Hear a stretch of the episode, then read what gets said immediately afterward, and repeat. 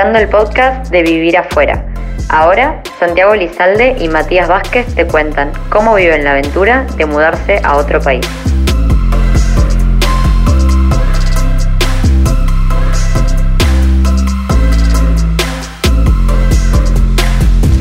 Hola, bienvenidos a Vivir Afuera. Yo soy Santi Elizalde y acá estamos con mi compañero Mati Vázquez. Hola Santi, ¿cómo estás?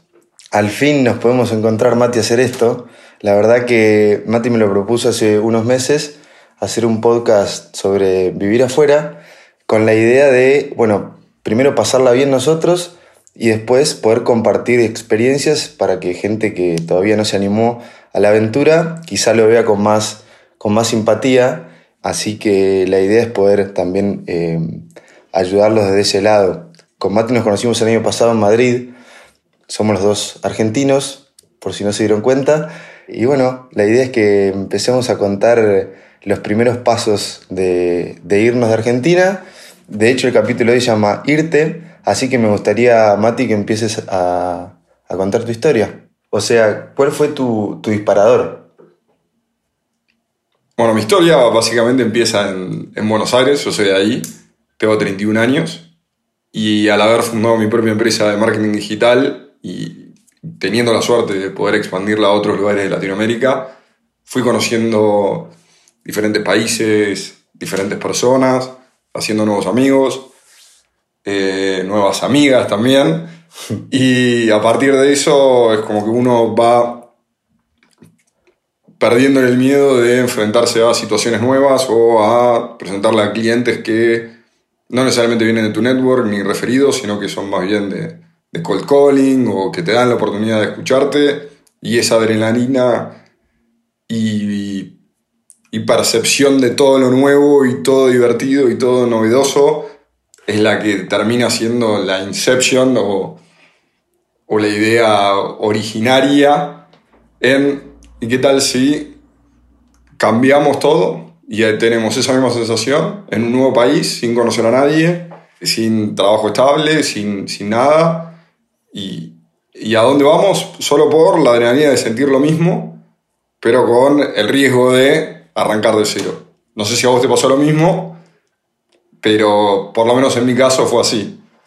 Arrancamos un poco diferente porque yo ya me crié en La Pampa, o sea que ya tengo una historia un poco eh, distinta. Me fui a vivir a los 18 años a Buenos Aires y ahí trabajé siempre como comercial en empresas de tecnología pero literal, un día me levanté en diciembre cuando se acercaban las fiestas, en La Pampa, estaba en la casa de mi familia, y dije, che, me parece que no quiero más esto. Eh, y como que me entró el bichito de que se me venían los 30 y no estaba muy contento con la, con la vida que estaba llevando. En general, en muchos puntos. No estaba contento ni con mi salud, no, no estaba contento en Buenos Aires, ya como que estaba viendo que quería otra cosa. Eh, no, estaba bien, no estaba contento con mi trabajo. Eh, estaba bien el trabajo, la verdad que no, no, me podía quejar en general, pero uno en general quiere más. Y dije, bueno, hay que ponerse a pensar sobre esto.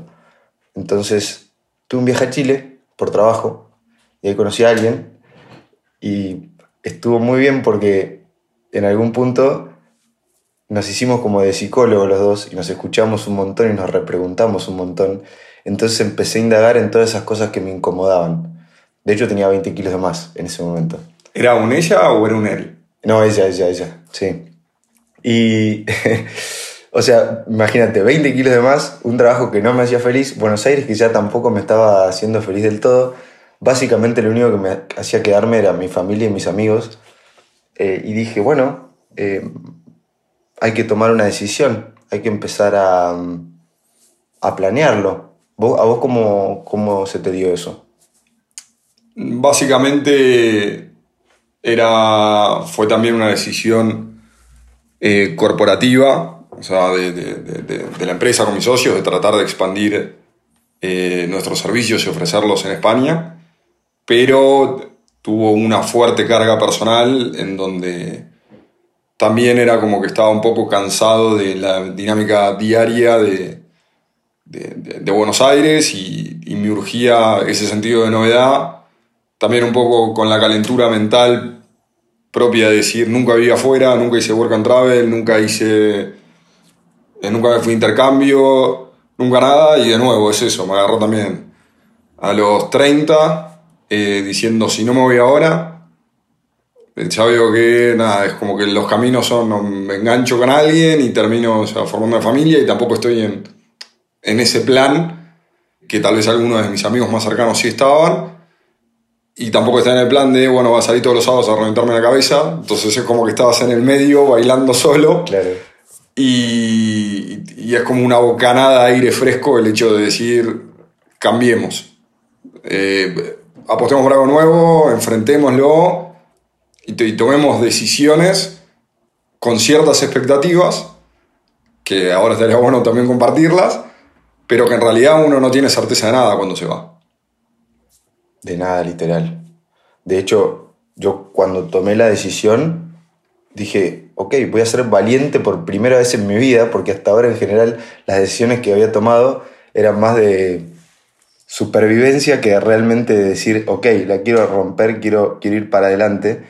Entonces dije, siempre quise vivir afuera, siempre quise viajar, siempre quise tener alguna aventura y nunca me había animado a vivirla. Entonces dije, ok, estoy libre, soy un alma totalmente libre, eh, tengo algunos stoppers que tengo que, que tengo que resolver.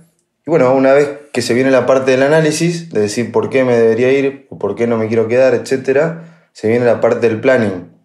¿Vos cómo, cómo planeaste salir?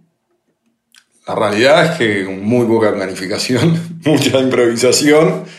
Básicamente la decisión la teníamos consensuada con mis socios a partir de, de diciembre de 2017.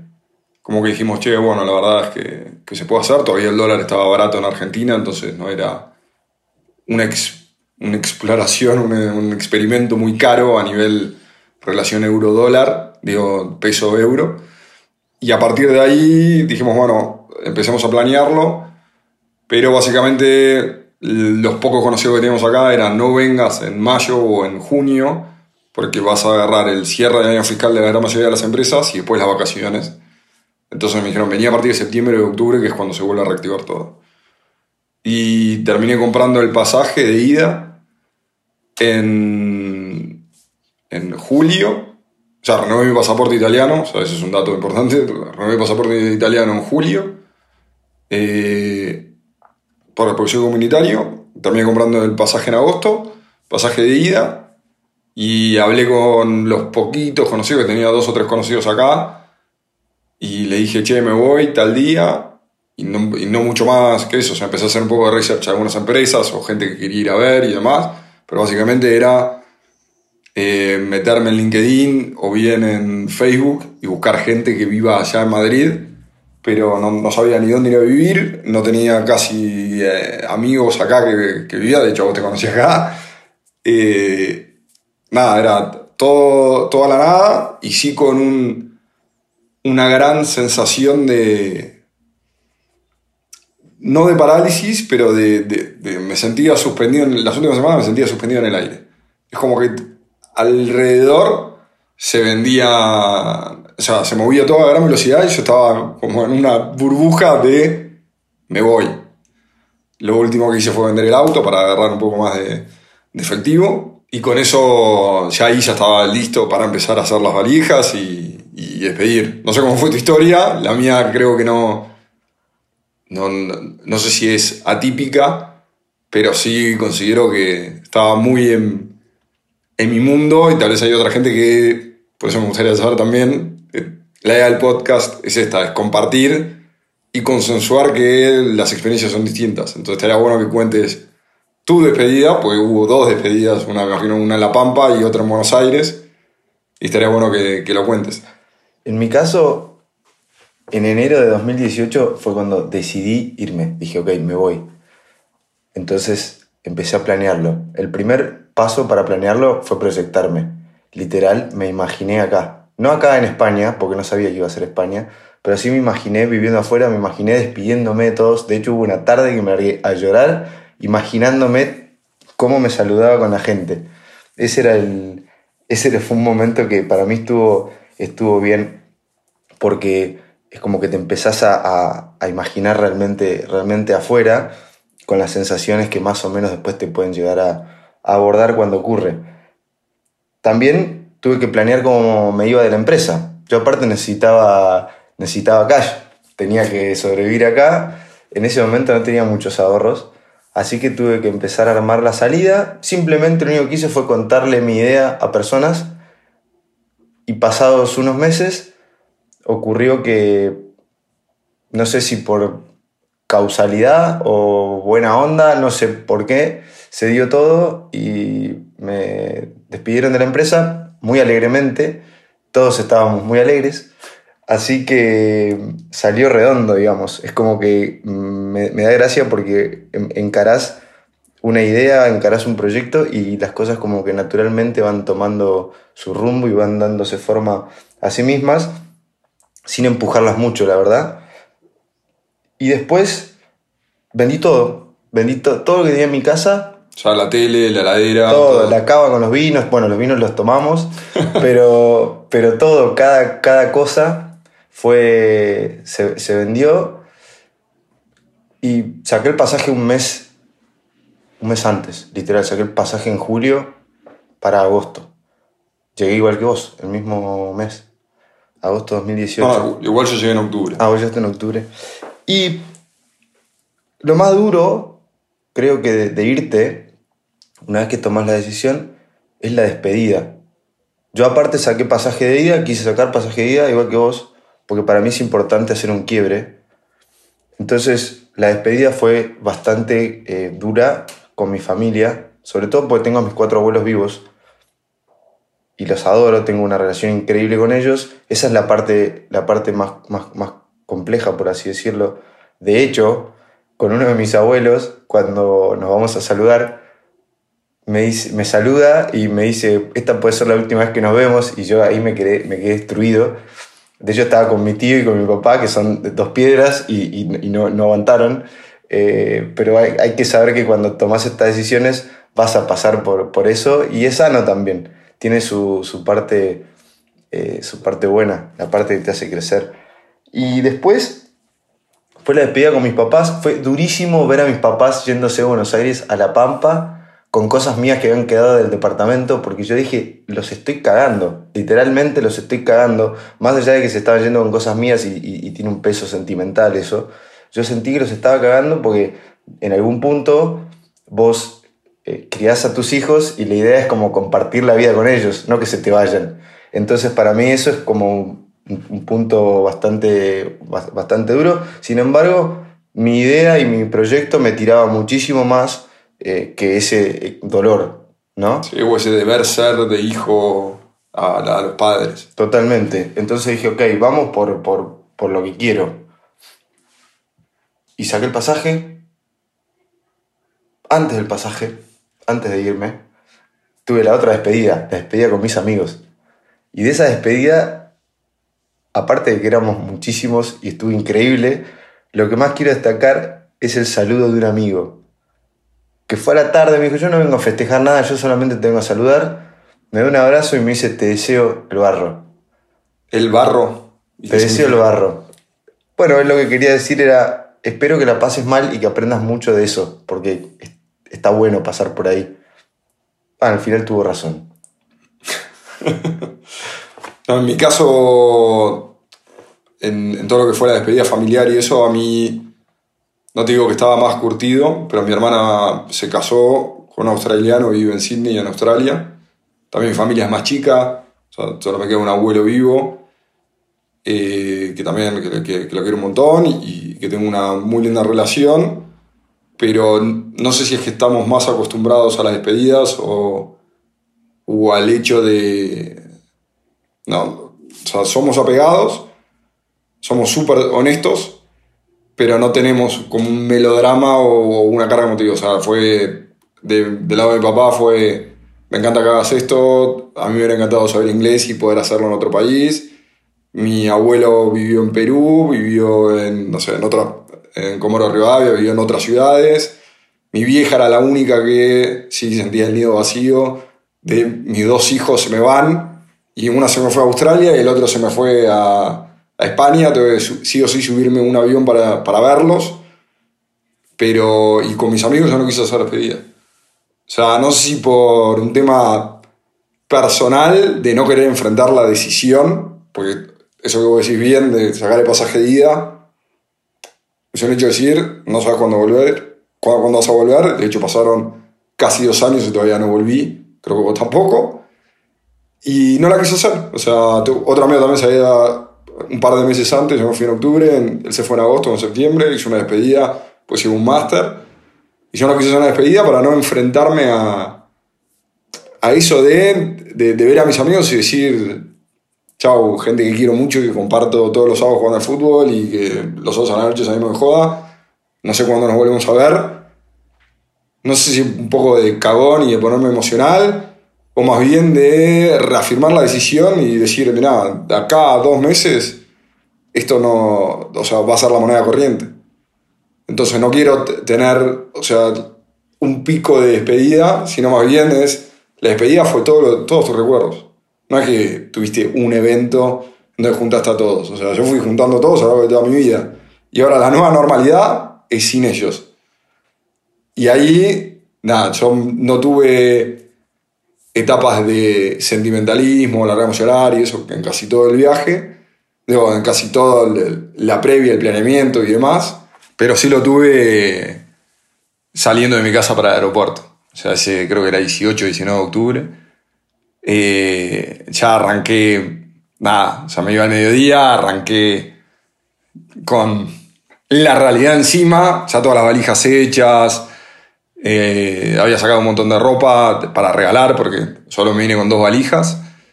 Y la realidad encima, nada, fue un... Me voy, mucha gente me empezó a escribir, muchos amigos, amigas, te, empiezan a escribir y fue como una catarata emocional del resto del mundo hacia tu persona y es como que también te hace pensar eh, de, no solo es el afecto de uno a otro, sino de los otros a uno, y ese vínculo que decís, esto no, tal vez se me va, ahora que, y no, no es que se va, sino que, pero te, agarra como ese temor, y me acuerdo perfecto que, nada, me llaman mis papás al aeropuerto, me, nos subimos al auto, y me olvido los anteojos de sol. Unos anteojos de sol normales, que había comprado en Chile, creo que me costaron 10 dólares. Y dije, Frene el auto. Habíamos hecho una cuadra. Una cuadra. Frene el auto.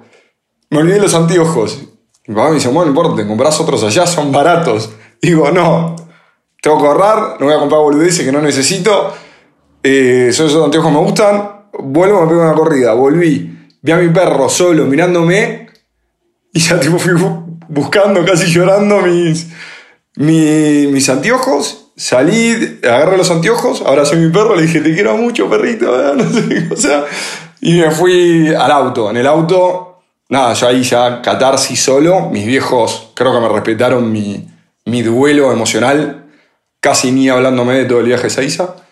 No podía parar de llorar, estaba como todo eso, emoción contenida, me explotó en función de, de todo el mundo, de buen viaje, te decía lo mejor, todas buenas ondas, porque aparte es, todo el mundo te decía buenas cosas. O sea, es como que. Y ahí es donde te agarra un poco el temor de decir.